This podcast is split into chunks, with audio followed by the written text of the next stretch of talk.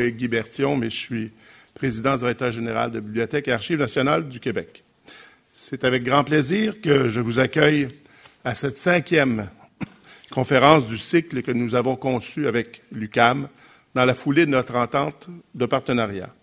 La série La Révolution tranquille, 50 ans d'héritage, est emblématique de notre volonté commune de démocratiser le savoir et la culture, et le succès que remportent nos conférences nous confirme dans notre volonté de travailler ensemble. La série de conférences sur la Révolution tranquille est rendue possible par l'appui financier du ministère de la Culture, des Communications et de la Condition féminine. Je remercie M. Pierre Pouliot du cabinet de la sous-ministre du ministère d'être avec nous ce soir. Je remercie également la presse, notamment M. André Pratt et Mme Christiane Dubé, de s'être associés à la promotion de la série. Grâce à l'appui de Télé-Québec et de Canal Savoir, les conférences sont diffusées sur Canal Savoir les lundis à 20 h, les mercredis à 11 h, les vendredis à 23 h et les dimanches à 16 h. La conférence de ce soir sera diffusée pour la première fois le lundi 4 octobre à 20 h. Je remercie de leur précieuse collaboration Mme Michel Fortin, présidente directrice générale de Télé-Québec, M. Claude Plante, le directeur général des régions, des partenariats et des affaires internationales de Télé-Québec, de même que Mme Sylvie Godbout, la directrice générale de Canal Savoir. Enfin, je remercie tout particulièrement le recteur de l'UCAM, mon ami Claude Corbeau, d'avoir été le chef d'orchestre de cette série de conférences. Je lui cède maintenant la parole et je vous souhaite une excellente soirée.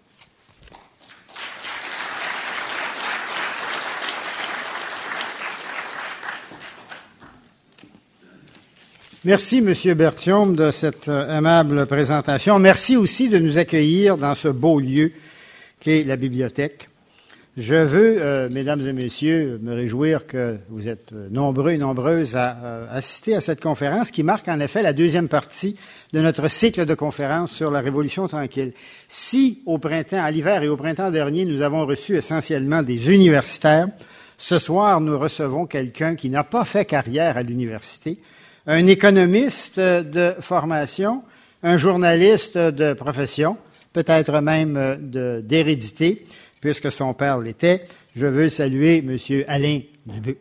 M. Dubuc a effectivement suivi une formation en sciences économiques à l'Université de Montréal, discipline dont Pierre Fortin acceptera que je rappelle le, propos de Stephen Leacock qui disait la lugubre science économique. Néanmoins, euh, c'est une discipline qui a permis à M. Euh, Dubuc d'observer la vie de la société québécoise très attentivement depuis 1976 à travers une longue et diversifiée expérience du journalisme. Il a été tour à tour chroniqueur dans le domaine des finances publiques, de l'énergie. Il a travaillé aux pages économiques de la presse. Il a été éditorialiste en chef de la presse, président et éditeur du Soleil. Et euh, il est encore maintenant chroniqueur. Il observe donc la vie de la société québécoise. Et euh, par-delà ses activités de journaliste, il s'est aussi engagé dans la publication d'un certain nombre de livres, dont récemment Les démons du capitalisme, pourquoi la crise et comment s'en sortir, et en 2006, Un éloge de la richesse, qui offre un propos fort stimulant. Il a également été récipiendaire de multiples prix, euh, ainsi, par exemple, en 2008, le prix Hyman Solomon pour l'excellence journalistique, le prix du livre d'affaires HEC Montréal euh, et plusieurs autres pour ses réalisations de journaliste. Les propos d'Alain Dubuc sont stimulants, ce qui veut dire que ça peut provoquer des points de vue différents.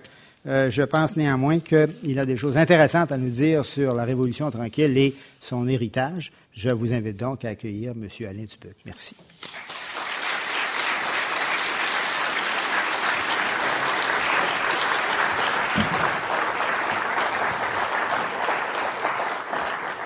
Monsieur Corbeau, merci pour cette présentation. Monsieur Berthiaume, je vous remercie de m'avoir invité à participer à cette série de conférences parce que c'est un sujet important et je suis heureux d'être à la même tribune et de participer à cette réflexion sur ce moment important de notre histoire. Je suis aussi heureux de participer indirectement euh, au maillage très heureux entre deux belles institutions montréalaises euh, qui incarnent euh, la revitalisation du centre-ville de Montréal.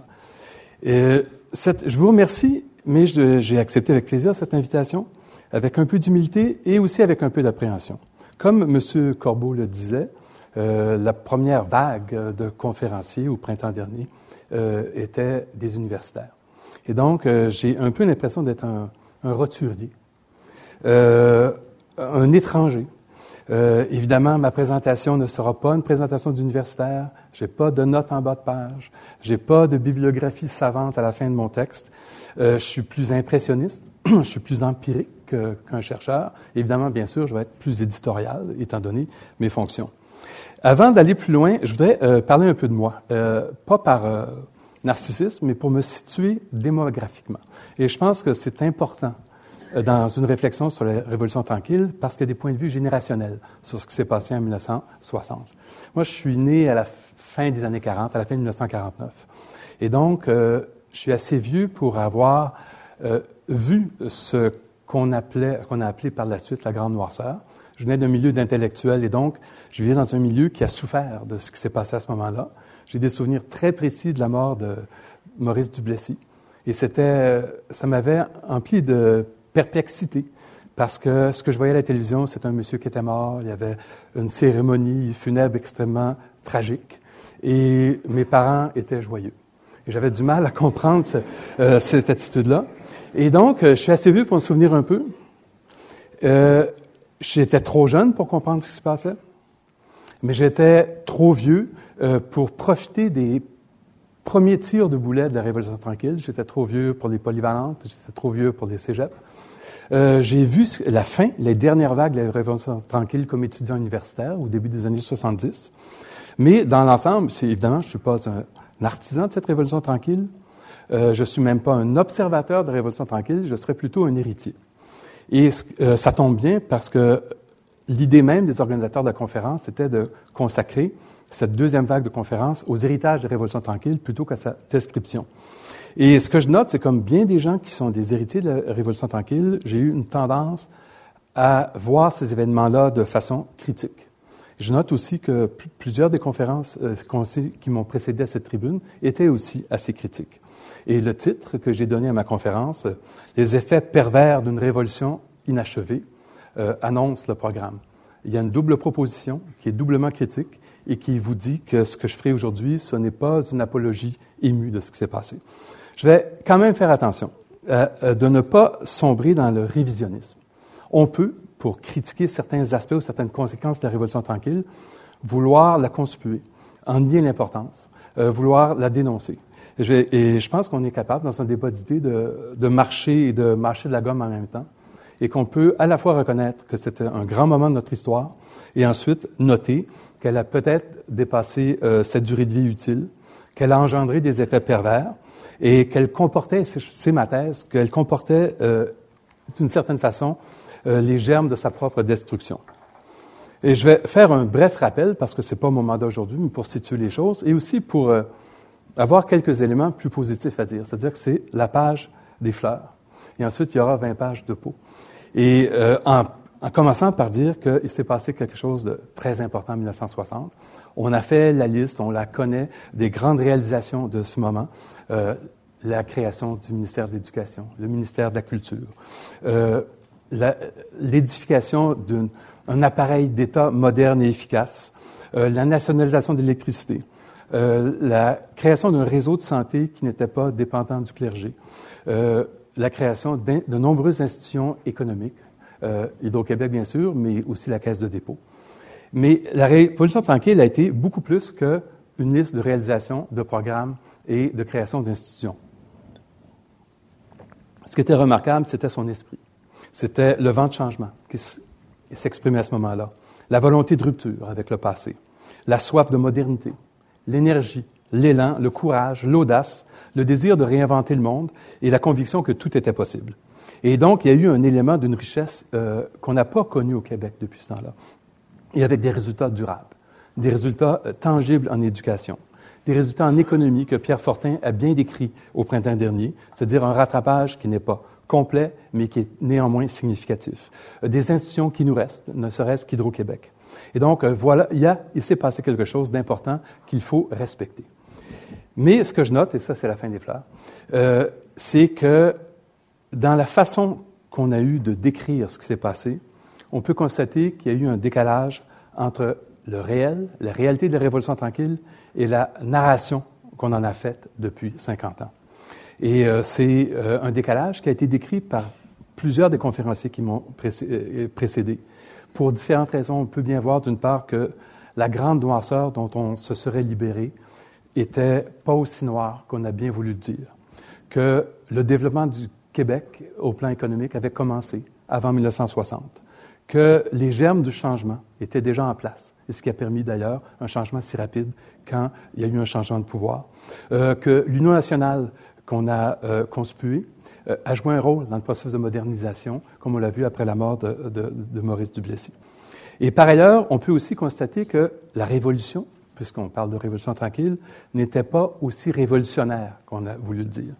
Euh, Yvan Lamonde en a parlé, il l'a décrit comme une mise à niveau, et c'est assez évident que la révolution tranquille a été d'abord et avant tout un vaste chantier de rattrapage, où le Québec s'est doté des instruments d'une société moderne, des instruments dont s'étaient dotés la plupart des sociétés qui nous entourent. C'est vrai de l'Ontario, c'est vrai en partie des États-Unis, d'une grande partie du Canada, de nos partenaires européens. Et donc, c'était un vaste chantier de rattrapage qui était surtout remarquable par le fait qu'on a pris les bouchées doubles pour combler les retards qu'on avait accumulés au fil des décennies. C'est bien. Mais euh, est-ce que le fait de cesser d'être retardataire est en soi une prouesse? C'est une question qu'il faut se poser. Et on a pu aussi constater que, en regardant les choses de plus près, que la Révolution tranquille était moins originale qu'on l'a cru. D'une part, parce que le fameux vent de changement qui a soufflé sur le Québec était pas mal le même que le vent de changement qui soufflait partout en Occident. Et que quand on pense à 1960 dans un contexte comme celui-ci, on pense à Jean Lesage. Mais les années 60, c'est aussi les années des Beatles. C'est la période où la pilule est arrivée, il y a eu une révolte de la jeunesse dans toutes les sociétés industrialisées. La remise en cause des valeurs religieuses s'est faite partout. Et donc, euh, ce qu'on appelait la Révolution tranquille s'inscrivait dans un mouvement mondial de contestation de l'ordre établi et de modernisation, et donc n'était pas en soi tout à fait original. On peut aussi constater que beaucoup des réformes euh, qu'on associe au package de la Révolution tranquille n'étaient pas des réformes québécoises, mais des réformes canadiennes.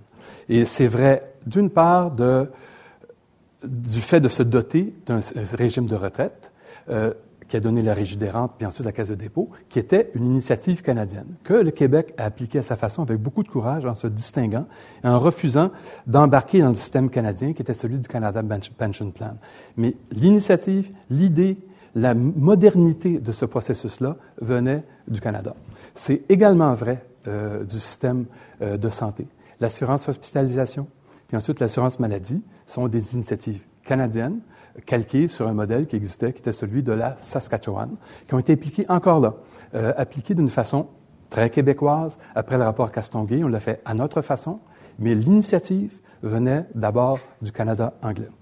Et on a aussi exagéré, donc, ce ce ces remarques-là permettent de dire qu'on a exagéré la portée de la rupture, on a eu tendance à gonfler les réalisations, et ce que ça nous dit, c'est qu'on a assisté à la création d'un mythe, à la sacralisation de ce qui s'était passé en 1960, la sacralisation de la Révolution tranquille. Et c'est de ce mythe dont je voudrais parler ce soir. Euh, parce que c'est pas anodin de sacraliser des moments de notre histoire.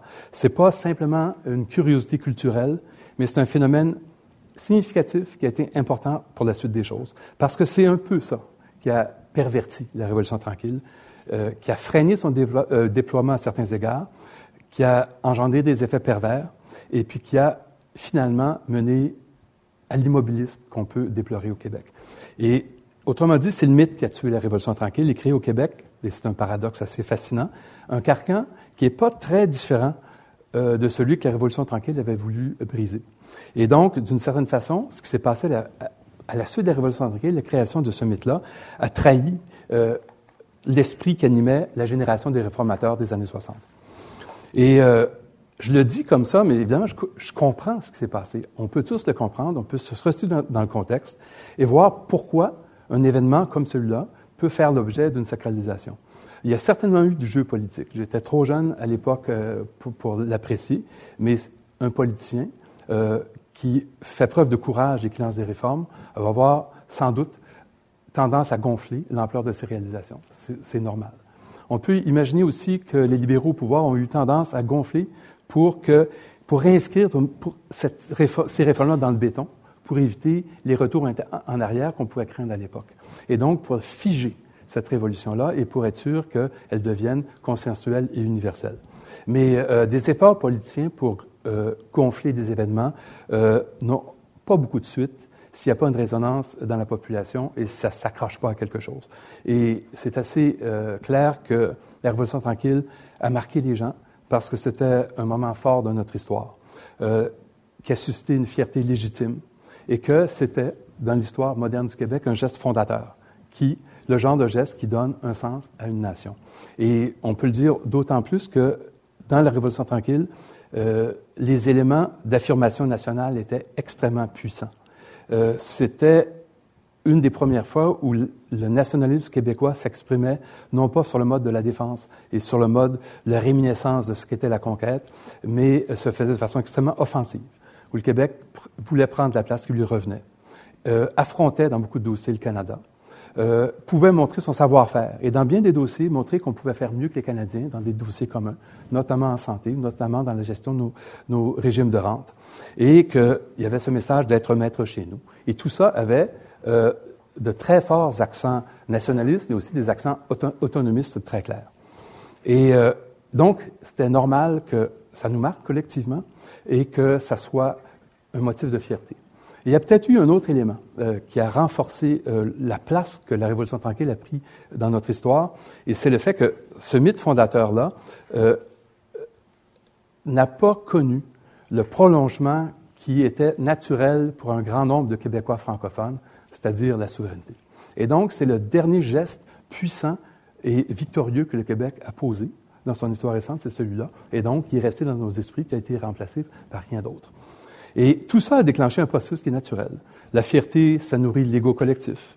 Et euh, ça crée un symbole. Puis ensuite, l'amplification puis la glorification euh, finit par euh, nous mener à définir autrement ce que nous sommes.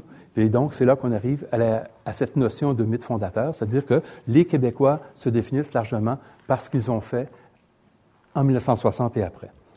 Tout ça se comprend. Et on peut constater aussi que la plupart des peuples ont leur mythe fondateur, ont leur symbole. Et euh, dans le fond, le fait que les nôtres portent sur la Révolution tranquille plutôt que sur des batailles ou sur des conquêtes, c'est pas nécessairement une mauvaise chose. Mais euh, les mythes ont un coût. Euh, quand on en est prisonnier. Et dans le cas du Québec, il y a une particularité, c'est que nos mythes portent sur la façon dont le gouvernement s'est développé et la façon dont on procure nos services publics. Et ça, dans bien des cas, ça pose problème.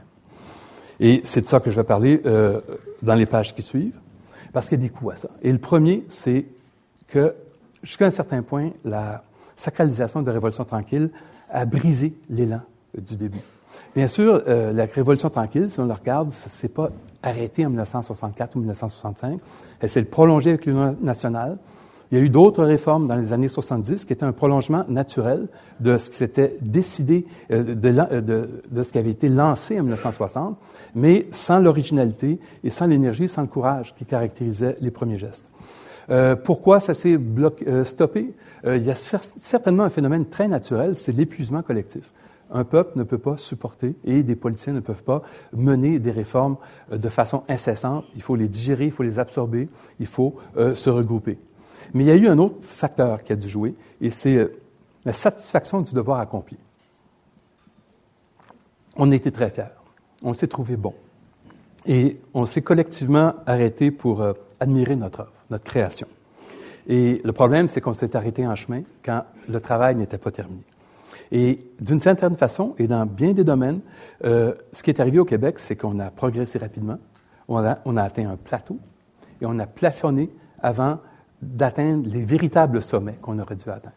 Et je vais euh, donner deux exemples qui, selon moi, peuvent illustrer euh, ce phénomène de plafonnement.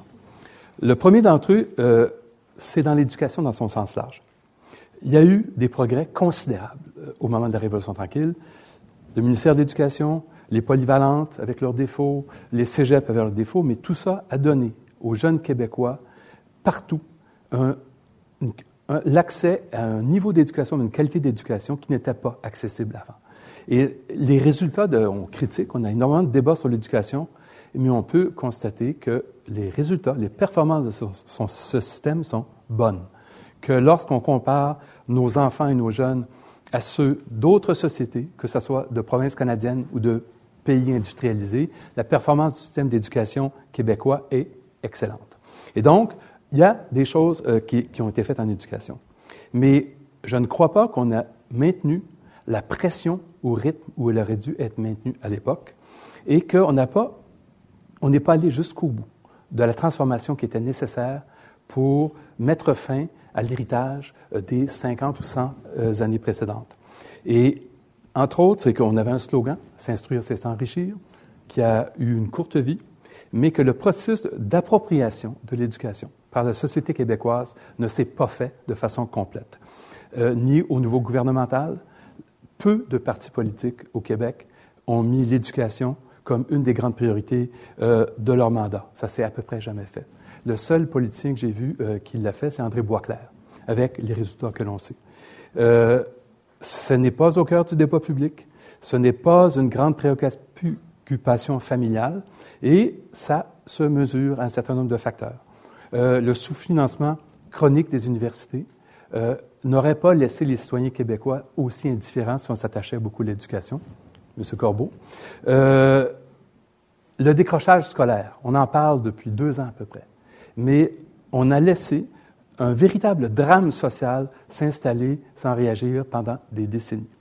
Il y a une autre mesure de cette non-présence d'éducation dans les préoccupations collectives, c'est l'analphabétisme. Euh, mesuré de façon plus fine, l'analphabétisme fonctionnel reste important au Québec, important chez les adultes et euh, plus important que dans bien des sociétés auxquelles on peut se comparer. Et ce que ça me dit, c'est que après 50 ans, donc après deux générations, on n'a pas encore réussi à effacer des traces de la pauvreté culturelle qui était une des caractéristiques de la période qui précédait la Révolution tranquille. Et deux générations, on aurait en principe dû effacer ces scories du passé. Parce que les analphabètes d'aujourd'hui ne sont pas les vieillards d'avant la Révolution tranquille, ce sont des adultes qui ont été laissés en plan euh, au fil des années. Et ces retards culturels, on les mesure, on les voit à bien d'autres endroits. les habitudes de lecture des Québécois, d'achat de livres, d'achat de journaux, la fréquentation des bibliothèques, mais bien sûr, euh, la Bibliothèque nationale, ma fleur à M. Berthiaume, euh, permet de, créer un amour des bibliothèques qui n'était pas toujours présent au Québec. Mais il y a des retards culturels qui montrent que la véritable révolution qu'on avait amorcée en 1960 n'a pas vraiment été complétée et ne nous a pas amené au stade d'autres sociétés auxquelles on aimerait se comparer. On assiste à un phénomène comparable euh, du côté économique, c'est-à-dire que l'illusion du succès. On s'est comporté très rapidement, parce qu'on a eu fait des progrès, on s'est comporté rapidement comme une société riche avant d'avoir atteint un, niveau souhaitable de richesse. Et donc, ça a dû, je, suppose, euh, expliquer le fait qu'on a eu certainement moins d'ardeur euh, à se battre pour le développement et le rattrapage qu'on aurait pu avoir si on n'avait pas eu ce sentiment, encore là, du devoir accompli. Et ça a eu un autre effet, euh, c'est que on n'a jamais fait d'adéquation, et ça on le voit encore maintenant, entre les ressources que l'on dispose et que l'on peut produire et les ambitions qu'on peut avoir comme collectivité. On a eu tendance à se développer sans en avoir les moyens, et encore maintenant on voit qu'on a eu une tendance à être extrêmement innovateur dans les programmes sociaux que l'on développe, et euh, avec beaucoup de succès. Puis je regarde les, programmes les plus récents, euh, que ce soit les CPE, que ce soit euh, l'assurance médicaments, que ce soit l'assurance parentale, sont en soi des programmes utiles et nécessaires et tout à fait admirables. Mais euh, on sait encore maintenant, parce qu'à euh, l'époque, on peut dire que l'ignorance des choses économiques aurait pu nous amener à une certaine insouciance, mais qu'on a rarement fait une adéquation entre notre capacité de payer et euh, nos ressources et le coût de ces programmes-là. Et on n'a jamais associé notre ambition sociale à une obligation du succès économique.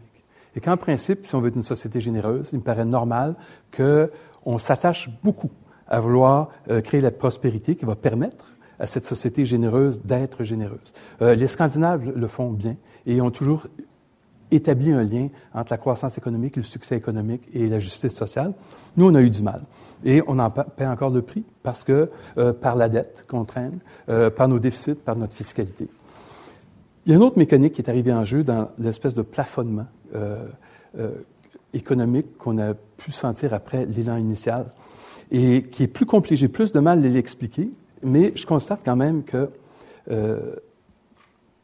on s'est rapproché. On, on, utilise le mot rattrapage en économie. On pourrait dire le rapprochement. On s'est rapproché des autres, mais on ne les a pas vraiment rattrapés. Et on ne les a certainement pas dépassés. Et on se dit qu'encore là, qu'en 50 ans, une société qui a un retard économique euh, le, en masse le temps de rattraper, de dépasser les autres. C'est deux générations. Et on peut voir euh, ailleurs que des pays en 50 ans ont fait des, ont eu des développements absolument fascinants, absolument impressionnants. C'est vrai de l'Italie, c'est vrai de l'Espagne, c'est vrai de l'Irlande. Évidemment, c'est des pays qui vont mal cette année, mais si on regarde la, courbe du succès de ces pays-là par rapport à l'autre, elle, elle, est tout à fait remarquable. Et il n'y a pas eu de take-off euh, explosif au Québec.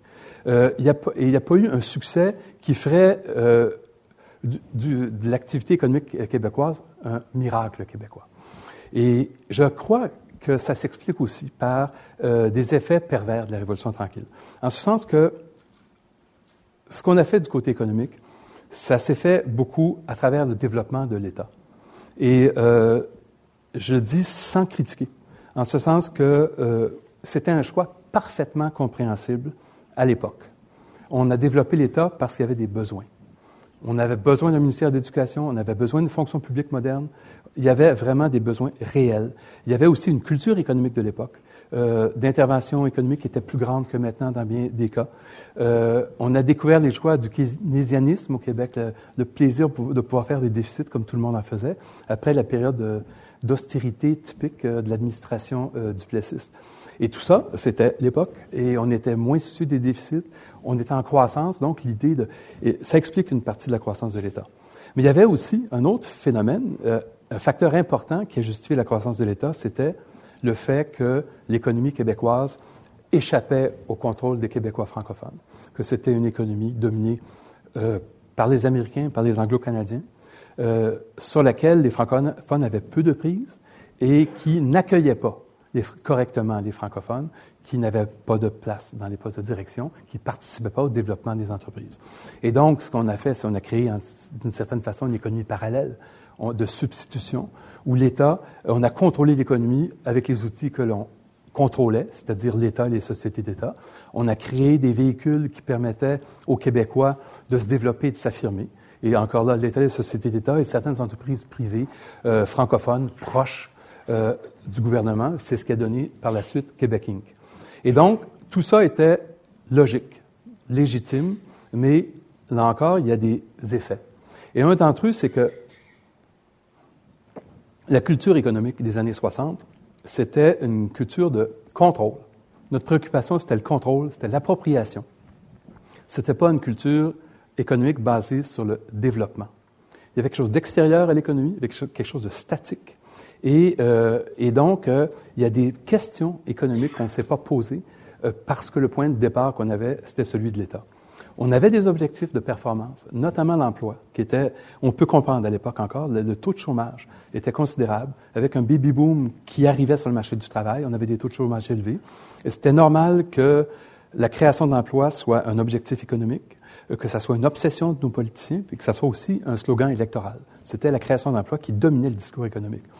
Mais euh, ce qui était compréhensible, mais ce qu'on a fait, ce qu'on n'a pas fait, c'est il y a rarement eu dans le discours économique québécois de l'époque, et encore maintenant à certains égards, une logique de performance, une logique de compétitivité, puis une logique de création de richesse, qui était assez étranger, puisque quand on regarde des documents de l'époque, ce n'était pas en ces termes-là qu'on posait les, les, questions. Et si on n'a pas cette logique de performance et de compétitivité, il est assez difficile d'en arriver à un dépassement de soi-même en économie et d'avoir un authentique rattrapage.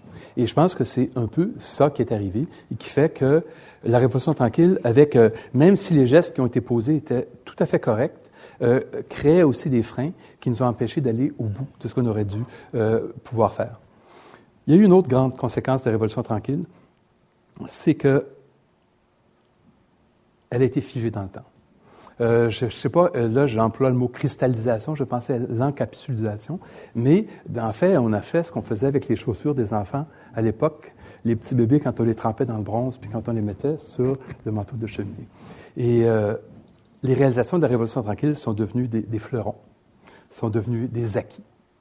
Puis essayez de toucher un fleuron. Essayez de remettre en cause un acquis. Ça, c'est une chose qu'on voit dans un, grand nombre de débats au Québec, que ce soit celui des frais de scolarité, celui des tarifs d'électricité. Et bien, plusieurs éléments de Révolution tranquille sont devenus extrêmement difficiles à, remettre en cause, à ajuster, à améliorer, parce qu'ils devenaient intouchables. Et on le voit dans beaucoup de débats. Encore maintenant, quand on parle de tarifs d'hydroélectricité, un des arguments les plus fréquents des Québécois pour s'indigner de l'idée, c'est les promesses de René Lévesque en 1961-62. On a vu ça dans le débat sur la caisse du dépôt et de son mandat. C'est un débat parfaitement intéressant. Mais encore là, je me souviens qu'on a cité ce que Jean Lesage disait en 1961 pour justifier ce que devrait être le mandat de la caisse de dépôt maintenant. Et ça a été beaucoup étudié dans les débats publics. C'est un véritable non-sens, parce que notre débat, c'était comment la caisse de dépôt doit-elle se comporter dans un univers où les marchés financiers sont en explosion et sont devenus anarchiques? Et je ne pense pas que la pensée de Jean Lesage, aussi riche soit-elle, euh, pouvait nous guider dans cette réflexion.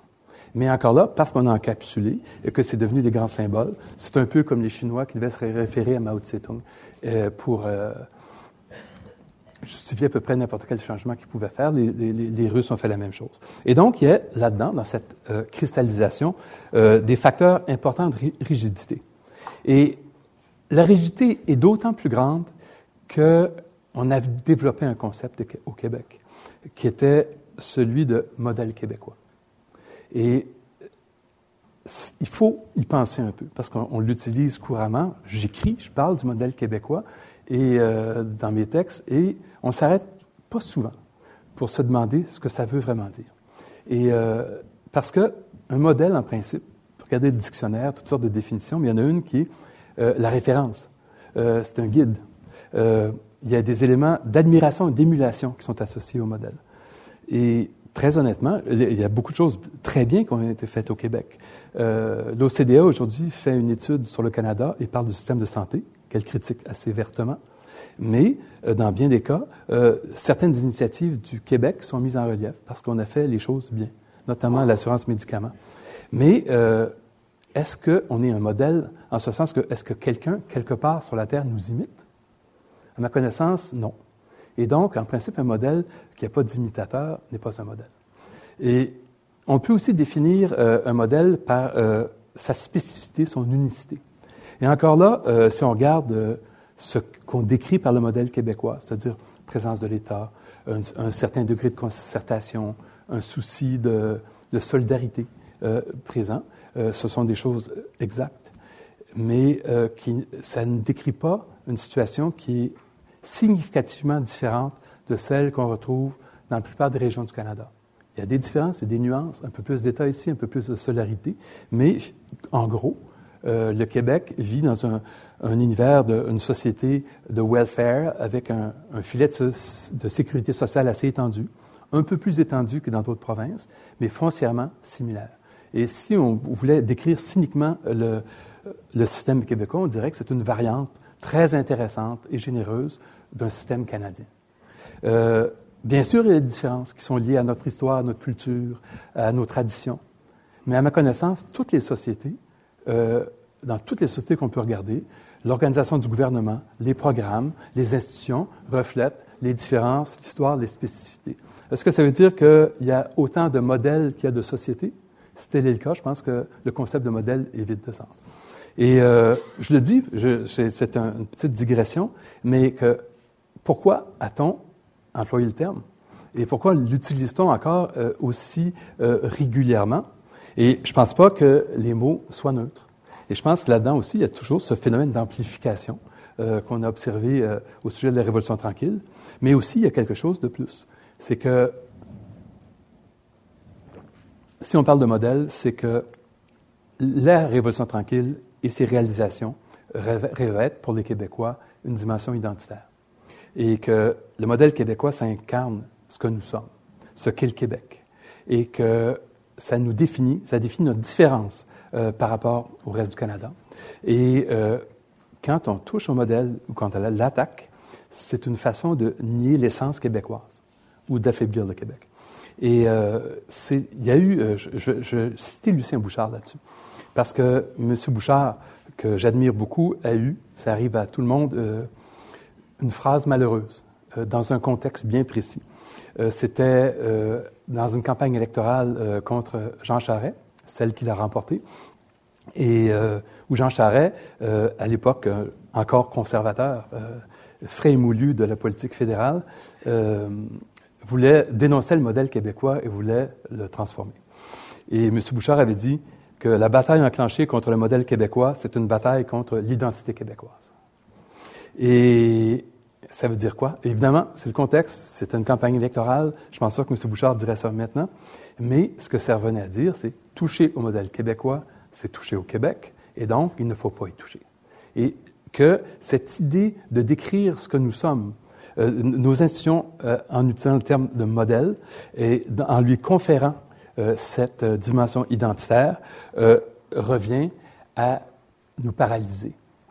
Ça existe, bien sûr, les questions identitaires, on les retrouve encore dans d'autres sociétés. Le Canada, et on, en souffre indirectement, est prisonnier de sa définition identitaire qui se fait à travers la santé. Les États-Unis ont toutes sortes d'institutions ou de pratiques ou de traditions ou d'éléments constitutionnels qui les définissent, ne serait-ce que le port des armes à feu, qui fait partie pour eux, euh, qui est un droit fondamental. Et donc, on est tous, euh, on a tous euh, ces éléments identitaires qui nous piègent, mais dans notre cas, ça a des effets importants sur notre façon de faire les choses. Et cet immobilisme-là qu'on voit dans, l'organisation institutionnelle de la Révolution tranquille a été renforcé par euh, des facteurs sociaux et politiques qui, eux aussi, sont des résultats de la Révolution tranquille. Puis l'une d'entre elles, c'est euh, notre organisation politique, le fait que nous sommes, euh, il y a une polarisation traditionnelle entre deux partis, qui sont deux coalitions, qui se réunissent autour d'un objectif constitutionnel, la souveraineté ou la non-souveraineté, et qui doivent vivre dans un un, confort, un inconfort qu'il faut gérer euh, jour après jour au sein des partis, qui fait qu'au sein de nos deux grands partis politiques, les débats sur le modèle québécois, sur la Révolution tranquille, étaient extrêmement difficiles à faire parce qu'ils risquaient d'affaiblir le parti, et aussi parce que ces deux partis se définissent comme des héritiers de la Révolution tranquille. Les libéraux, parce que c'est eux qui l'ont enclenché, qui l'ont mis en œuvre, euh, les, membres du Parti québécois parce qu'un des grands artisans de la Révolution tranquille était René Lévesque et que, à bien des égards, euh, le programme du Parti québécois est plus proche euh, de l'idéal initial de la Révolution tranquille que celui du Parti libéral. Et donc, on se retrouve avec deux coalitions inconfortables dans les débats sociaux, qui sont toutes les deux centristes, qui sont toutes les deux, en principe, héritières de la Révolution tranquille. C'est que c'est assez difficile de réformer les choses, de repenser ce qui a été fait parce qu'il y a une espèce de piège. Ce piège-là a été rompu maladroitement quand un autre joueur est arrivé qui n'était pas l'héritier, et c'était l'ADQ, mais le, résultat a été extrêmement limité. Il y a un autre facteur de rigidité, peut-être que je me trompe, c'est peut-être ma paranoïa générationnelle, mais que pendant longtemps, euh, le débat public a été euh, plus ou moins contrôlé par des élites intellectuelles et politique qui faisait partie de cette génération des artisans de la Révolution tranquille. Euh, c'est vrai de, de, nos grands politiciens, qui sont en général les pères de la Révolution tranquille. C'est vrai de nos penseurs. Quand on pense à, à Guy Rocher, à Léon Dion, à Fernand Dumont, ce sont des gens qui étaient des artisans, des accompagnateurs de la Révolution tranquille. Et d'ailleurs, on constate qu'il n'y a pas eu de relève de ce côté-là et que peu de jeunes, je dis jeunes, c'est de moins de 60 ans, euh, penseurs ont eu droit euh, au titre de grands penseurs comme la génération des aînés. On le voit aussi euh, dans le domaine politique. En principe, on est une société jeune. Et c'est assez curieux de voir que les baby boomers, ceux qui ont succédé, ont pris beaucoup de temps avant d'accéder au véritable pouvoir politique. Il y a eu une parenthèse, celle de la présence de Pierre-Marc Johnson, qui était un baby boomer, mais celui qui, après une élection, et a été le premier premier ministre issu du baby boom au Québec, c'est Jean Charest en 2003. Aux États-Unis, euh, Bill Clinton était le premier boomer, c'était en 1994, et on décrit souvent la société américaine comme une société extrêmement conservatrice. Donc, il y a eu une espèce de, contrôle d'une génération. Les mandarins, c'est la même chose. Un mandarin au Québec n'a pas 38 ans. C'est un vieux monsieur qui est maintenant à la retraite. Et, euh, donc, il y a eu une, espèce de, chape, un peu comme en France, euh, toute une génération de politiciens qui devaient, d'une façon ou d'une autre, avoir participé à la résistance ou des Chinois euh, qui, pour être dirigeants, devaient nécessairement avoir fait la longue marche. Euh, il y a un autre facteur, c'est donc c'est des éléments qui renforcent la rigidité, qui ne facilitent pas le débat. Il y en a un autre qui est euh, le fait que la Révolution tranquille a mis en place un système, des programmes, souvent bien, développé un appareil d'État, et donc a créé une armée de bénéficiaires et ces bénéficiaires, pour différentes raisons, deviennent euh, les gardiens du régime qui les favorise, deviennent les gardiens de l'orthodoxie. Et c'est vrai en grande partie, avec toutes sortes de nuances, parce qu'on n'est pas une société monolithique, mais que euh, des gens qui, de la, de la fonction publique, des réseaux de santé, des services sociaux, auront moins tendance à accueillir favorablement des remises en cause d'un système, euh, soit parce qu'ils veulent le préserver, soit parce qu'ils craignent que des changements puissent être trop brutaux puis amener des périodes d'incertitude. Euh, c'est vrai des bénéficiaires indirects, euh, des gens qui profitent des programmes, euh, des gens qui profitent des subventions. Et donc, ça fait une armée assez importante de gens qui, pour différentes raisons, n'ont pas d'intérêt immédiat à ce que le, système se transforme. Et ça aussi, c'est un facteur de rigidité qui est renforcé par le fait qu'on n'est pas les seuls dans cette situation-là, mais qu'un grand nombre de gens ne paient pas d'impôts et que les gens qui ne paient pas d'impôts sont en général moins soucieux de réformes, euh, surtout celles qui sont associées à l'efficacité de l'État. Et tout ça mis ensemble crée des éléments de rigidité. Il y en a un autre, c'est le syndicalisme au Québec. Et je ne le dis pas en termes de, de, de taux de syndicalisation. On a un taux de syndicalisation élevé, mais beaucoup de sociétés européennes, notamment scandinaves, ont des taux de euh, similaires. Mais la place que le monde syndical a pu jouer, jouer dans le débat social. Euh, ce qui est arrivé, c'est que d'une part, la force du syndicalisme québécois euh, s'est assise à travers sa présence dans le secteur public qui est en plein développement. Euh, et donc, ça donne au monde syndical un rôle de blocage. Ça a permis au, monde syndical de devenir aussi partenaire des débats sociaux. Et donc, le monde syndical prend une place ici qu'il ne prend pas dans tous les pays.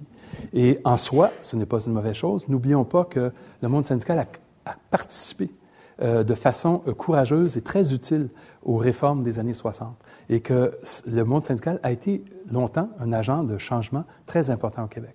Mais euh, dans une situation de société qui arrive à maturité, où la logique syndicale, peu importe les nuances, vise à protéger ses membres et à protéger des acquis, un monde syndical devient très souvent un facteur de rigidité et de résistance au changement. Et donc, là aussi, cette présence syndicale importante, qui s'explique par des raisons historiques, est un facteur de rigidité et, un élément de résistance au changement qui s'ajoute à tous les autres. Et euh, tout ça a façonné aussi notre façon de penser, notre façon de réagir aux, événements, notre façon de, discuter des grands enjeux. Et euh, il y a des éléments, des réflexes qui sont extrêmement présents. Je ne parle pas de pensée unique au Québec. On a des débats. Euh, on est tous généralement centristes. Il y a, un, certain consensus, mais derrière le consensus, il y a aussi un certain nombre de réflexes qui ressortent très rapidement dès que les débats deviennent plus intenses. Il y en a un débat que, dont je ne parlerai pas ici, qui, domine tous les autres, qui est celui sur la question nationale, qui est toujours très présent, euh, où on est à la fois unis euh, dans notre nationalisme et polarisé sur les solutions à apporter, et qui joue toujours un rôle important. Mais l'autre grande question qu'on retrouve dans énormément de débats politiques, qu'on retrouve dans la plupart des crises euh, qui ont paralysé les gouvernements, c'est la place de l'État. Euh, les liens entre le secteur public et le secteur privé. Euh, les transformations ou les non-transformations de l'État. si on regarde une liste de grands, de grands débats depuis dix ans qui ont été intenses, en général, on va retrouver toujours ces éléments-là, ça va toujours tourner autour de l'État. Et ça nous mène à... Et, elle se décline de différentes... C'est des débats qui se déclinent de différentes façons, mais j'ai identifié au cours de, ma vie professionnelle trois réflexes qu'on retrouve extrêmement euh, fréquemment et qui sont encore là indirectement hérités de la Révolution tranquille. Le premier, euh, je me répète un peu, mais c'est la peur du recul. Que toute transformation, euh, toute adaptation, tout changement dans la façon dont fonctionne l'État peut être perçu comme une porte ouverte à un recul, un, un affaiblissement de cet État-là, et donc comme une menace, parce que, par définition, si l'État est plus faible, comme l'État incarne le Québec et nous défend, est un rempart contre le reste du Canada, un affaiblissement de l'État est un affaiblissement du Québec. Et euh, il y a de nombreux débats où on voit ce, mécanisme-là. Le plus intéressant pour moi, c'était celui des PPP. Euh, pas euh, sur le dossier en tant que tel, parce qu'il y a des bons PPP, il y a des mauvais PPP, ça peut être mal appliqué, mais c'est un, une façon de gérer des contrats. Et ce qui est frappant, c'est que dans la plupart des pays occidentaux auxquels on peut se comparer, il y a des PPP. Des fois on est pour, des fois on est contre, mais ça n'a jamais provoqué des débats d'une aussi grande intensité qu'au Québec. Et euh, on a eu des débats énormes sur des choses comme euh, qui va construire un petit pont entre Laval et, Montréal. Et derrière ça, il y avait certainement au départ un débat syndical. Un débat syndical parce que PPP veut dire que le périmètre de l'État se transforme. Et donc, il y a tout un statu quo dans la façon dont les citoyens, les travailleurs et l'État euh, s'articulent euh, qui sont affectés. Et donc, c'est un débat syndical au départ. On peut comprendre pourquoi euh, des centrales syndicales mènent ce débat-là, mais qui a été internalisé par tout le monde. Les artistes étaient contre les tout le monde était contre les PPP, quand en fait, c'était honnêtement, de près tout ce que je peux voir, sauf dans le cas de grands hôpitaux, ça peut poser des questions très précises, que c'est un débat relativement insignifiant. Est-ce qu'un aréna de petite ville peut être fait en PPP ou pas en PPP? C'est pas intéressant, mais ici, ça a pris une ampleur considérable. Euh, il y a un corollaire à ce débat-là, c'est la méfiance du secteur privé. Et on admire certains succès, on est fier de certains succès économiques. Certains dirigeants d'entreprise euh, font l'objet d'une certaine admiration, mais fondamentalement, il y a au Québec une grande méfiance du secteur privé et qui ressort dès que tout d'un coup découvre quoi? le privé là. Le privé, c'est... il y a cette peur-là et la Révolution tranquille n'en est certainement pas responsable. Je pense que ça, ça vient de bien avant, que c'est nos réflexes ancestraux. Euh, deux siècles euh, d'exclusion en grande partie de la vie économique la plus dynamique, a fait qu'on a développé une vision de l'économie qui était extérieure à nous. L'économie, l'argent, le succès, la richesse, c'était les autres, c'était pas nous. Et donc, il y a une méfiance énorme par rapport à ça qui n'a pas été surmontée. Et ça s'explique sans doute par le fait que euh, des réflexes ou des, des attitudes euh, qui sont bâties au fil des générations ne peuvent pas se défaire euh, en 30, 40 ans. Et je pense qu'il y a un héritage, mais que ça remonte à très loin, mais qu'on a cette méfiance, qu'elle est très présente et elle ressort sans arrêt. On l'a vu récemment dans le débat sur le gaz de schiste. Encore là, il y a un débat sur la, pratique des entreprises euh, dans nos campagnes québécoises. Il y a un débat sur les risques inhérents à ce type de production que je peux comprendre. Mais il y en a un autre, c'est si on peut faire de l'argent avec ça, il faut nationaliser. Et l'argument pour la nationalisation était en partie le fait que ça pourrait peut-être limiter l'anarchie de l'industrie, mais c'était beaucoup le fait que les profits vont être faits par des entreprises privées et si on nationalise, ça va être nos profits. Et euh, il y a un calque là-dedans, qui est évidemment un calque de ce qu'on a fait avec Hydro-Québec pour de toute autre raison en 1960. Mais encore là, c'est un réflexe intéressant d'essayer de, plaquer une stratégie d'il y a un demi-siècle à une réalité contemporaine. Et euh, notamment parce que dans le cas d'Hydro-Québec, il y avait des raisons bien précises qui ont justifié la nationalisation. Euh, C'était d'une part l'inégalité des services entre les régions du Québec. Il y avait aussi le fait que les compagnies privées n'avaient pas les mêmes objectifs de développement hydroélectrique que l'État québécois et la collectivité québécoise pouvaient avoir. Et si on voulait construire des barrages, plus que ces privés-là voulaient le faire, il fallait nationaliser. Il y avait une logique. Dans le cas du, gaz, cette logique n'est pas présente et il m'amène à me demander si pourquoi à ce moment-là ne pas rapatrier les profits de l'industrie agroalimentaire ou celle du cinéma ou celle... Parce que cette idée de dire allons ramasser les profits, euh, encore là, décrit l'espèce d'extériorité, parce que les profits vont fuir, ne seront pas à nous. Quand il y a des impôts, il y a d'autres mécanismes. Et il y a un troisième euh, réflexe qui est associé à, à, cette façon de voir les choses, c'est le malaise que suscite euh, le discours sur la prospérité et le succès. Et ça, je l'ai vécu euh, tout, au, tout au long de ma carrière, surtout les dernières années. J'ai écrit là-dessus. Et on voit qu'au Québec, on commence à peine à parler de richesse. On le fait, encore maladroitement. Il y a des progrès, mais il y a encore des craintes. Et elle s'explique peut-être par la peur du modèle américain qu'on ne voudrait pas imiter. Euh, et aussi par une pensée économique qui associe euh, la prospérité à l'exploitation. Et que si quelqu'un fait de l'argent quelque part, c'est quelqu'un qui s'est fait voler ailleurs. Euh, et, aussi un, un sentiment qu'il y a une antinomie absolue entre la prospérité et la solidarité. C'est ce qui a donné d'ailleurs le, le, clivage politique entre les, lucides et les solidaires, comme si on ne pouvait pas être les deux à la fois. Et euh, on le voit aussi dans la tendance, et je l'ai vu beaucoup parce que j'ai beaucoup parlé de ces questions-là, euh, le refus d'admettre que le Québec puisse avoir des retards, ou la tendance à les nier, ou à les décrire d'une façon favorable au Québec en disant que, en regardant tous les éléments, nous sommes bien mieux au Québec qu'ailleurs. Et ça, c'est une chose présente qui est une façon sans doute de refuser d'ouvrir la porte à un constat, parce que si on ouvre la porte à un constat, euh, on accepte des réformes et on accepte aussi que certains éléments du modèle québécois pourraient être contestés. Et donc, euh, il y a des messages dans ces, héritages euh, idéologiques que nous a laissé les, révolutions tranquilles, et j'en retiens deux.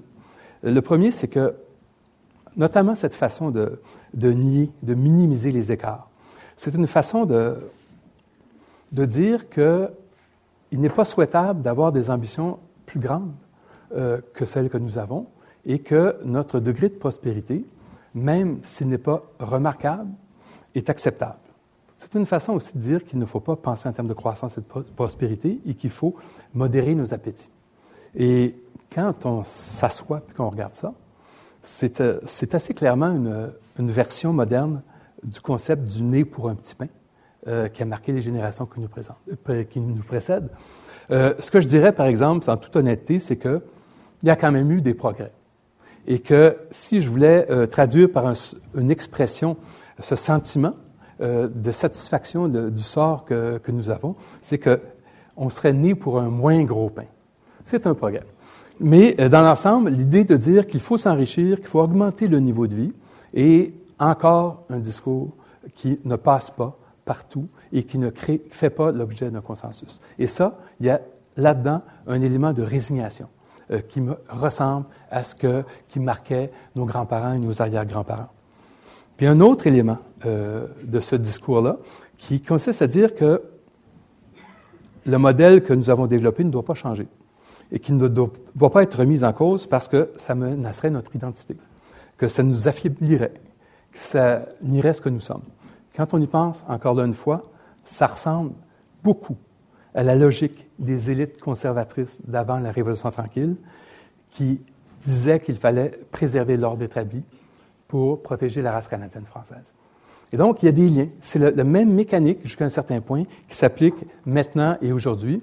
Le ne pas changer pour préserver ce que nous sommes, il y a des similitudes. Et j'ai évidemment fait exprès pour atterrir avec ces deux exemples-là, parce que euh, ça permet de terminer ma présentation en mettant en relief euh, deux traits du discours public qui, d'une certaine façon, laissent croire qu'on a bouclé la boucle et que le point de départ de la Révolution tranquille nous a ramené à un endroit où, encore là, le même genre de carcan, bien sûr, de façon beaucoup moins dramatique, de beaucoup moins rigide que ce qu'on a connu en 1960, mais il y a des éléments de rigidité qui nous rappellent beaucoup ce que nous avons vécu avant la Révolution tranquille. Et donc, euh,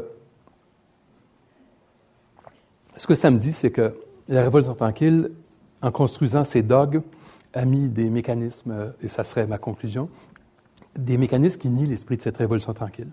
Et que la force euh, réformatrice, qui était extrêmement vive au début, s'est progressivement muée en force de résistance au changement.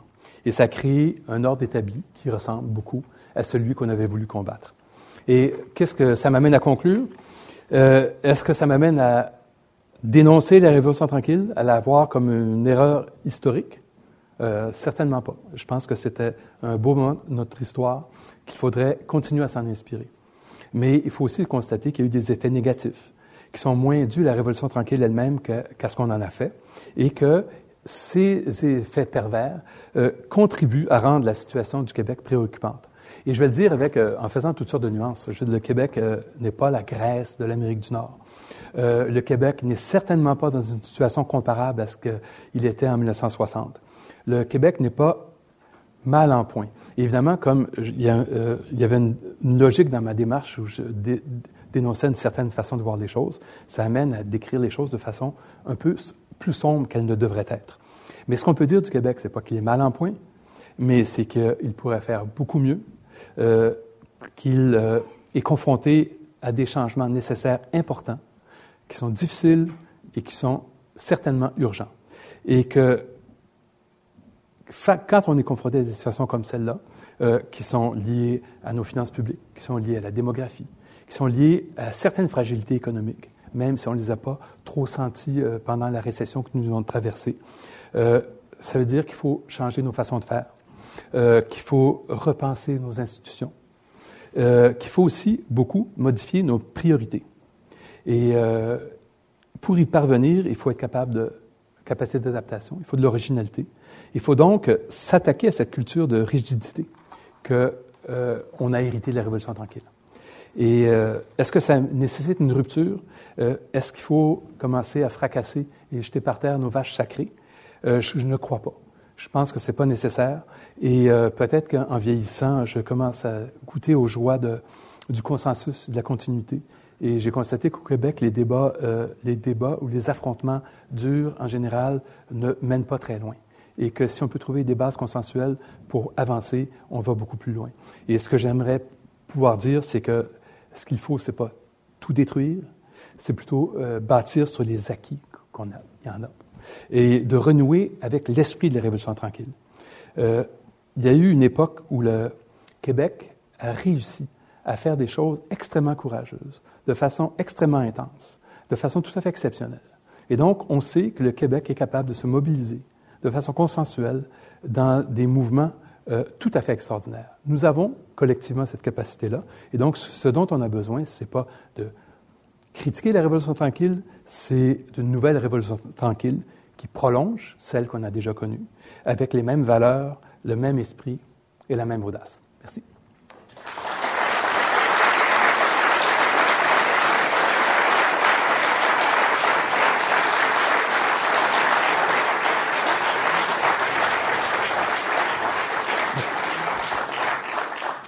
Merci beaucoup, M. Dubuc, a accepté euh, de prendre des questions. On a une dizaine de minutes, donc euh, si vous voulez vous présenter, vous identifier.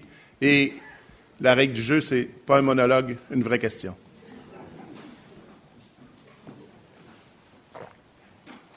Merci beaucoup pour votre conférence. Euh, deux choses. Est-ce que vous connaissez une révolution qui a réussi dans l'histoire? La deuxième question, vous semblez dire que la méfiance, vous a semblé la regretter, notre méfiance face au privé. N'est-ce pas un signe de bonne santé mentale d'être méfiant face au privé? Parce que j'aimerais bien que vous me donniez un exemple où le privé a réussi à être solidaire de tout le monde. Deux questions. La première, euh, une révolution euh, ne peut pas être permanente. Et euh, en général, une révolution, c'est une rupture et euh, elle se fossilise d'une certaine façon. Dans bien des cas, les révolutions menaient à des dictatures qui étaient euh, peut-être pires que l'ordre établi. Ça. Et donc, on ne peut pas avoir une, révolution même tranquille en espérant que les choses aillent selon un cheminement idéal que ces auteurs auraient voulu prévoir. Mais en principe, quand on fait une révolution comme celle qu'on a fait au Québec, ce qu'il aurait fallu, c'est un processus d'ajustement, d'adaptation permanent, de, donc de corriger le tir, de remettre en cause les choses quand elles méritaient de l'être. Et c'est là qu'on on a eu une espèce de, de, de, rigidité qui fait que certains correctifs qui remettaient pas en cause, qui détruisaient rien, on aurait pu, euh, je pense, euh, faire beaucoup mieux si on avait continué à évoluer à partir de ce socle qui était la révolution. Première question. Deuxième question. Euh, euh L'entreprise privée a un rôle précis. C'est celui de la croissance ou du développement. Euh, c'est un, un, bien, c'est aussi un mal. En ce sens qu'il y a une logique interne à l'entreprise privée qui n'est pas la défense du bien collectif. Et qu'il faut toujours des mécanismes, soit par les lois, soit par, euh, euh, par les programmes sociaux, pour créer une espèce d'équilibre entre l'espèce d'énergie qu'amène l'entreprise privée et les risques inhérents à son existence. Ça se fait par les impôts, ça se fait par différents mécanismes. Et donc, c'est toujours un, rapport qui, est complexe, qui n'est pas confortable, et que le, capitalisme laissé à lui-même est euh, extrêmement puissant, extrêmement créatif et extrêmement destructeur. et donc, il faut le gérer tout le temps. C'est pour ça que je ne suis pas, euh, euh, dans le cas des, si on prend les gages de schiste, on ne dit pas aux entreprises, faites ce que vous voulez. On les encadre. On fait une enquête du BAP, ça aurait dû être fait bien avant. mais il faut noter aussi que sans ces entreprises privées-là, on ne trouverait pas de gaz au Québec. Parce que SOCIP, Société d'État, avait dit qu'il n'y en avait pas.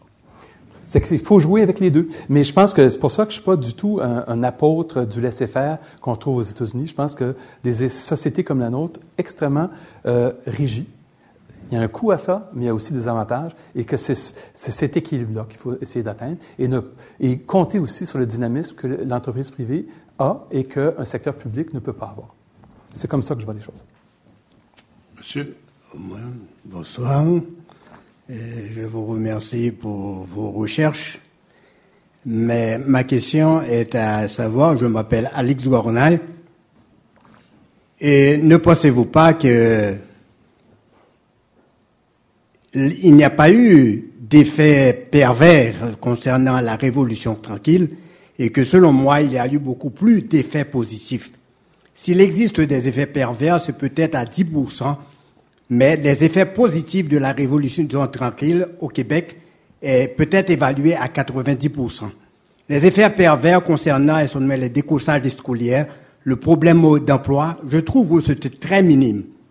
Mais les progressions qu'ont déterminé la révolution tranquille, avec la question de la Belgique, la Belgique et toutes les, les usines hydroélectriques dans le Grand Nord, et la dernière performance qui a été réalisée en Gaspésie, l'énergie éolienne, je suppose que ce sont des bases de la révolution tranquille qui ont permis de, déterminer, de dire que c'est une révolution beaucoup plus positive que, que perverse. Euh, Et, ouais. Euh, je serais parfaitement d'accord. Je veux dire, euh, évidemment, je suis un journaliste, négatif par nature. Et, je parlais de, de, Je, serais, je sais pas si votre 90, je serais d'accord avec votre 90-10, mais il y a eu, euh, si on regarde l'évolution du Québec depuis 50 ans, il y a eu énormément d'effets positifs. Euh, ce qui n'est pas toujours clair, c'est, Pierre Fortin euh, en a parlé dans sa présentation, c'est est-ce que l'essor économique qu'a connu le Québec est dû à la Révolution tranquille, en partie, mais aussi à autre chose? Parce que la plupart des sociétés n'ont pas eu de révolution tranquille et ont réussi à connaître un certain progrès depuis 50 ans. Et euh, la Révolution tranquille, euh, euh, c'est à la marge qu'on peut l'évaluer, en sens que est-ce qu'elle nous a permis de faire mieux ou autrement que des sociétés auxquelles on peut se comparer? C'est pour ça qu'on peut, parce que dans l'ensemble, je veux dire, sans Révolution tranquille, on serait sans doute, il y aurait eu autre chose. Il y aurait eu d'autres modèles de développement, et on, on l'a vu partout dans le monde. C'est pour ça que c'est que cette idée de dire que ce que nous sommes maintenant, c'est-à-dire avec un certain niveau de vie, euh, euh, des écoles, tout ça, c'est grâce à la révolution tranquille. Euh, toutes les sociétés industrialisées ont, grosso modo, connu des progrès comparables. C'est pour ça que... Non, mais je crois que c'est le Québec et à travers le monde, tu vois, qui a les États les plus stables dans le monde en fonction de la révolution tranquille. Parce que cette révolution tranquille a déterminé la construction de nombreux cégeps et de nombreuses universités dans presque toutes les campagnes du Québec. Et c'est cette force qui a permis au Québec de recevoir les émigrés et de les éduquer. Je crois que les effets sont beaucoup plus positifs que pervers. Merci, monsieur. Merci. Il y avait une autre question derrière vous. Non, c'était vous, monsieur, oui. oui. Paul Ménard, bonjour. Moi, si je me parlais par rapport au privé, toujours le privé au Québec, je sais que c'est comme une connotation négative. Moi, ce que j'aime du privé, c'est l'audace. Ce que souvent les bureaucraties lourdes, comme on a au Québec, nous enlèvent. Je ne sais pas ce que vous en pensez. Euh, le privé, euh, ça peut être le privé, ça peut être la concurrence aussi. Euh, que même dans un prenons la santé. c'est très délicat la santé. Et euh, il y a des gens comme moi qui croient qu'on devrait avoir plus de privés. Mais euh, plus de privés, ça ne veut pas dire beaucoup de privés en santé parce que euh, notre système va rester très largement un système public. Mais pourquoi on veut du privé? C'est pour servir de, de soupape. permettre des choix, mais surtout insuffler au reste du système un aiguillon, les forcer à bouger, à changer. Et que dans des dynamiques comme celle-là, on peut imaginer une administration publique, elle aussi, qui est en concurrence puis qui bouge. Et donc, euh, euh, le côté, c'est le. J'ai déjà parlé une fois à des cadres supérieurs du réseau de la santé qui étaient dans une espèce de truc de motivation sur le dépassement de soi-même en tant que gestionnaire. Puis je leur disais que euh, le dépassement, c'est d'aller chercher en soi les forces qui vont nous permettre de dépasser. Je dis, c'est très limité. Ce qui fait que les gens se dépassent, c'est la peur de disparaître, la concurrence et la récompense. C'est des, aiguillons. Euh, c'est ça qui fait bouger. Euh, dans l'entreprise, c'est ça. Si une entreprise fait mieux que nous, moi je le vis, mettons, dans, mon monde, euh, dans, les médias, la peur de disparaître. Elle existe quand on est dans un journal. Il y a d'autres journaux, des gens qui font mieux. Et comment on fait pour... Et c'est ça qui, en principe, nous, devrait nous forcer au dépassement. Mais le privé, là, mais euh, plus qu'un secteur public même en, en état de concurrence. Mais il y a d'autres façons d'arriver à ça. Mais, parce qu'on pourrait l'avoir partout, cet esprit là, de- d'audace dont vous parlez. Ça, mais il ne faut pas empêcher le privé de l'avoir non plus. Oui. Ce que je trouve aussi par rapport aux sociétés américaines, on parlait de sociétés américaines, on parle toujours d'une façon négative, le capitalisme sauvage. Quand je vais dans le nord-est des États-Unis, qui n'est pas si loin, je parle du Massachusetts, Connecticut, Rhode Island, euh, New Jersey, puis que je reviens ici, je ne sais pas lequel des deux qui le peut évoluer, mais j'ai l'impression que l'autre bord de la frontière, il se passe des choses que nous, on peut même pas, même pas imaginer. On est à des années-lumière de ce qu'eux font. Puis je parle au niveau des programmes universitaires. Si je compare les universités américaines, de ce qu'on appelle le euh, Ivy League, par rapport à ici, Princeton, Yale, euh, Harvard, euh, je pense qu'on est loin de ces réseaux, de, la qualité de ces, universités-là. Euh, mais encore là, comme vous dites, les vaches sacrées, on ne peut pas les mettre en question, dire que du financement, euh, que on- avec notre argent, on, on puisse s'offrir plus en payant des frais de scolarité plus élevés. McGill a été un exemple cet, cet été avec son programme de Je ne veux pas vous maîtrise. priver de votre droit de parole, mais peut-être une question, puis on pourrait... Il y en avait une là-dedans sur les États-unis. Les États-Unis, moi, ce que je trouve, mais- c'est que pourquoi qu'on est continuellement en train de les ramener à du capitalisme sauvage quand ils font des choses extraordinaires? Euh, c'est parce que c'est. Moi, je trouve que si on veut convaincre les Québécois de changer, euh, le modèle américain n'est pas un bon modèle euh, que- euh, comme démonstration. Parce qu'il y a des grandes choses, notamment le financement universitaire, l'innovation, il y a des choses fantastiques. Et il y a aussi l'autre Il y côté. a des bonnes idées aussi, Euh, oui, oui, beaucoup de bonnes idées, mais il y a, l'autre côté. Et c'est que c'est une société très inégalitaire. Il y a des coûts énormes à ça. On a vu comment la récession les a. Et les causes de la récession, qui sont en partie dues à une façon de réglementer leur système financier, puis une culture économique abominable. Et euh, euh, comment les conséquences de la récession sur les citoyens américains, euh, si on le compare à ce qu'on a vécu ici. Il y a aussi des. Moi, c'est Katrina qui m'avait beaucoup frappé à l'époque. C'est-à-dire, quand on a vu les morts, c'était l'Afrique. C'est-à-dire qu'il y avait un tiers-monde au sein de la société américaine. La Louisiane a un niveau de vie plus élevé que le Québec. Mais il y avait un degré de pauvreté et de- d'abandon de gens qu'on ne connaît pas ici. Et donc, il y a des avantages à une société aussi, juste parce qu'elle est plus stable, elle est plus égalitaire.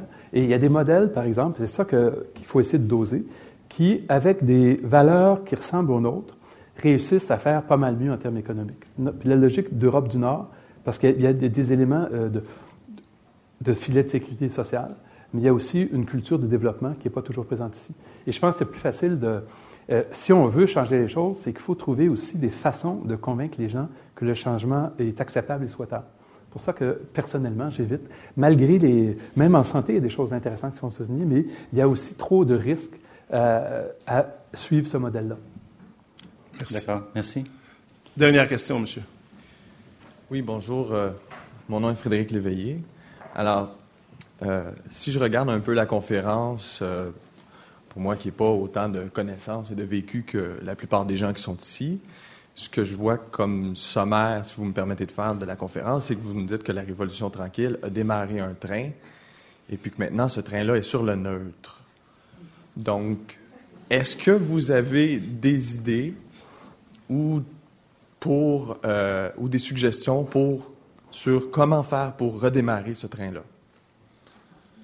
Euh, c'est- que je le fais, j'ai écrit un livre là-dessus sur la création de richesse. Les lucides ont écrit des choses. Il y a eu tout des rapports sur comment relancer l'investissement, comment repasser. Donc, il y, a, il y, a, beaucoup de choses qui se font et il y a un, il y a un progrès euh, dans la façon. Et l'idée, moi, j'étais, j'avais un désaccord avec les lucides quand le manifeste est sorti, même si c'était un message important.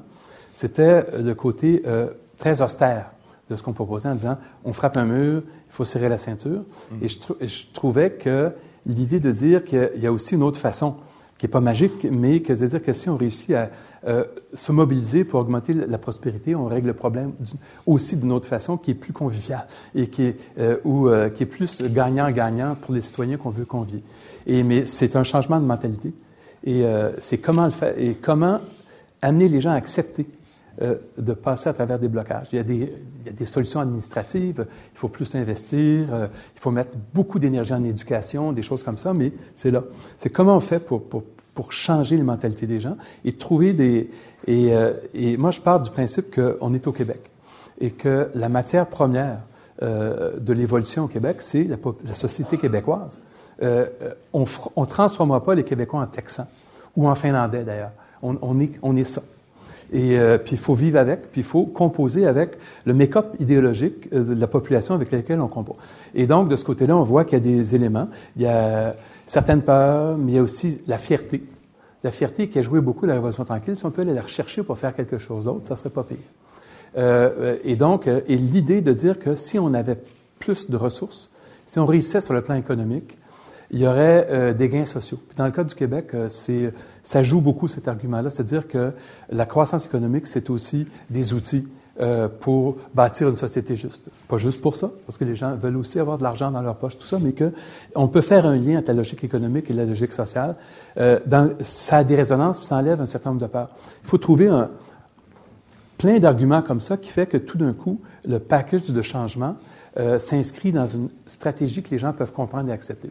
C'est ça qu'on n'a pas encore réussi parfaitement à faire au Québec. Puis on voit que de, sur ces questions-là, les, les, les, trois partis, euh, en fait, euh, j'exclus euh, euh, Amir Kadir pour l'instant de ce type de discours-là, parce qu'il ne partage pas, mais que les trois autres partis ont très, beaucoup de mal à articuler quelque chose de cohérent et de mobilisateur là-dessus. Mais on arrive à un stade où il faut que ça passe par la politique. Madame, j'avais, excusez-moi, j'avais oui. dit que c'était la dernière question, Merci. mais écoutez, si Alain est d'accord, parce qu'on a des impératifs de télévision, si Alain est d'accord pour une réponse de 30 secondes, je vous laisse poser une question de 20 secondes. En fait, euh, je suis contente que vous parliez des valeurs parce que parmi les plus grandes bénéficiaires des changements qui se sont faits cette période-là, ce sont les femmes qui l'ont porté, qui l'ont avancé, mais qui, qui l'ont ressenti aussi. Et je pense que la contribution des femmes dans ces changements qui se continuent, même si on pense que le train est arrêté, là, moi je pense que les jeunes femmes manifestent actuellement des, élans de grande, de grande volonté, de grand espoir de changement. Alors je voudrais vous entendre un peu parler de cette portion, de segment de la société, quand même assez importante dans les changements sociaux qui se sont faits. Euh, il y a beaucoup de choses dont je n'ai pas parlé ce soir. Euh, je n'ai pas parlé d'environnement parce que ce n'était pas euh, au cœur du débat à, l'époque. Euh, je ne sais plus si on peut le poser en ces termes-là.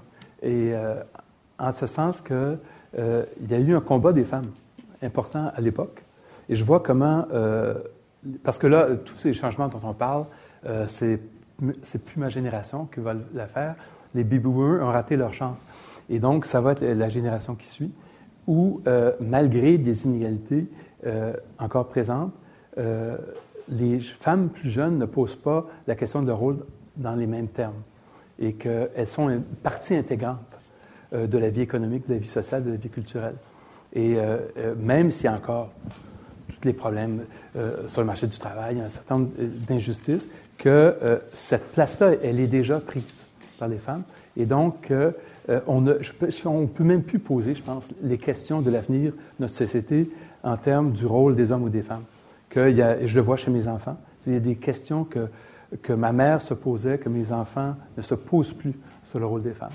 Ça commence à trois ans, quand ma fille ne comprenait pas pourquoi Jésus était un gars.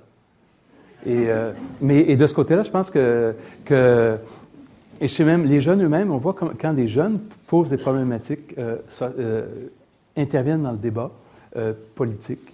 Ce n'est pas en tant qu'homme, mais en tant que femme. Et, que, et je pense qu'il y a eu un changement qui est très heureux, mais qui est très puissant en même temps de ce côté-là. C'est comme ça que je vois ça. Merci beaucoup. Merci, M. Dubuc.